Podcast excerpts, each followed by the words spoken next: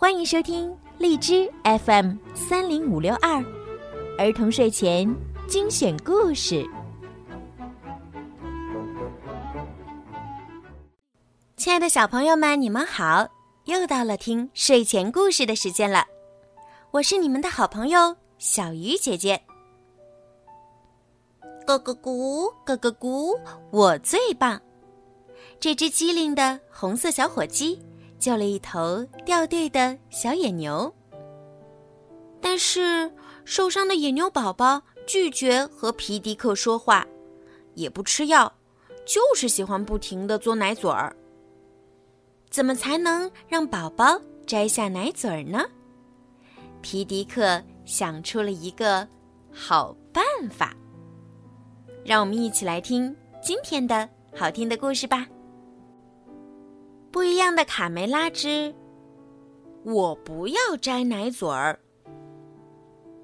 阳光明媚的早晨，微风轻轻地吹拂着皮迪克的羽毛。他在草地上伸了个懒腰，觉得一切都是那么美好。突然。一阵轰隆隆的惊雷声从地平线上涌来。打雷了！皮迪克仰望着碧蓝如洗的天空，没有一丝云彩。奇怪，哪儿来的雷声？啊，不好！是野牛群跑过来了，大家赶快躲起来！皮迪克大喊：“皮迪克，你真棒！”蝴蝶扇了扇翅膀。要是没有这棵老树桩，我们俩就被踩成肉酱了。突然，老树桩滚动了几下，居然晃晃悠悠的站了起来，接着跌跌撞撞的跑走了。皮迪克吓了一跳，等他靠近，才发现树桩下面长着脚。一定是什么东西被困在里面了。皮迪克决定用神奇羽毛来帮忙。起！哇！皮迪克在拔掉树桩的同时惊呼：“是个野牛宝宝！”可怜的小家伙一时没反应过来，他也不知道怎么会在木桩里。找不到爸妈的小野牛哭了起来。你叫什么名字？皮迪克问小野牛。野牛宝宝嘬着奶嘴不说话。啊，你的膝盖受伤了，别动，我去找些草药为你治疗，一会儿就回来。皮迪克对小野牛叮嘱道。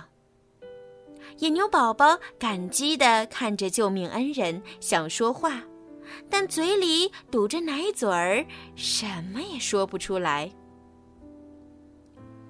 野牛宝宝独自坐在草地上，一只美丽的大蝴蝶从它头顶飞过。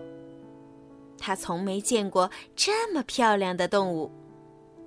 完全被扇着五彩斑斓的翅膀、翩翩起舞的大蝴蝶吸引住了。野牛宝宝心想：“这是鸟吗？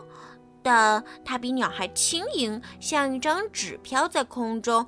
它还有一双大眼睛。”野牛宝宝和他的新伙伴儿在草丛中尽情的玩耍，不知玩了多久。皮迪克回来了，但野牛宝宝不愿为了吃药而取下他心爱的奶嘴儿。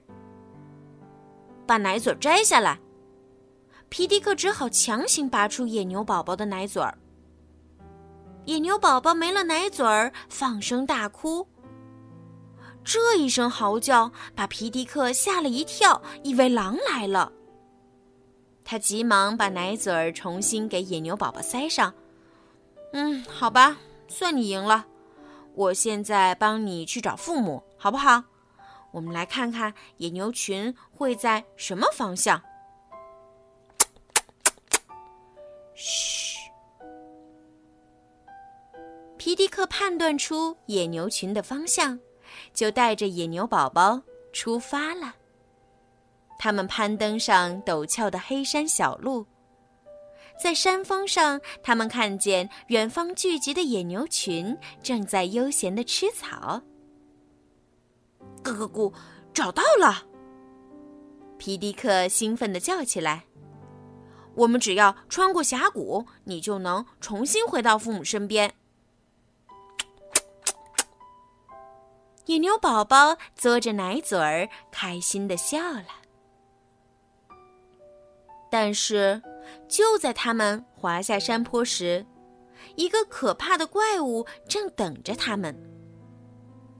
你们不能过去，小孩儿。怪物横躺在峡谷口。哦，不！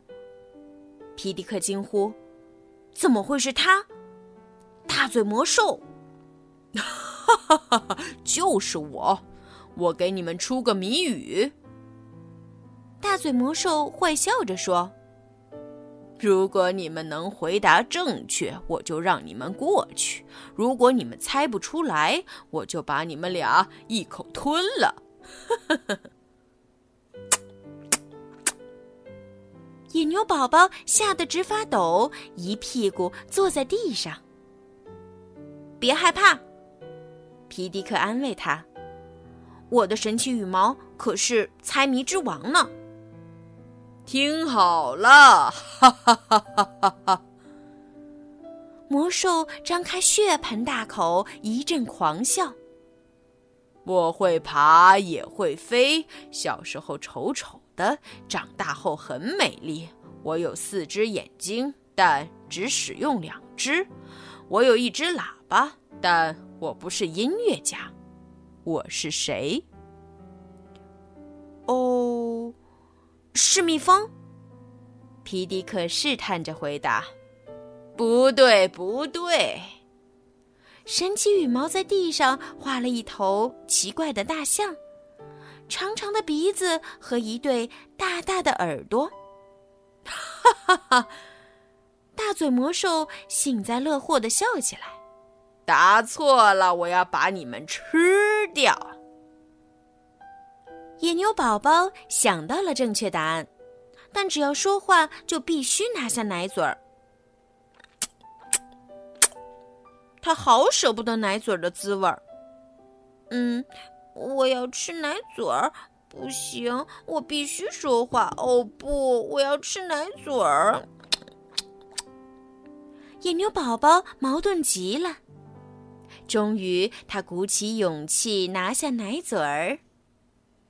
答案是蝴蝶。吼，真没劲，居然回答对了！大嘴魔兽沮丧地让开了路。皮迪克大笑着拾起地上的奶嘴儿，塞到大嘴魔兽的嘴里，给他些安慰。野牛妈妈开心地对宝贝又亲又抱。现在你长大了，妈妈温柔地说。不能再吃奶了，要和我们一样吃新鲜的嫩草。哦，野牛宝宝皱着眉头闻了闻，这个东西的味道好奇怪。哦不，爸爸做着示范，味道好极了。青草含有丰富的甜，能让我们身体强壮。快吃！不，我不要吃蔬菜。好了，宝贝们，今天的好听的故事就听到这儿了。如果你们想听到属于你们自己的专属故事，可以让爸爸妈妈加小鱼姐姐的私人微信，全拼猫小鱼数字九九来为你们点播。记得点播要至少提前十天哟。明天呢，小鱼姐姐还会继续为大家讲好听的故事，别忘了来收听哟。晚安。宝贝们。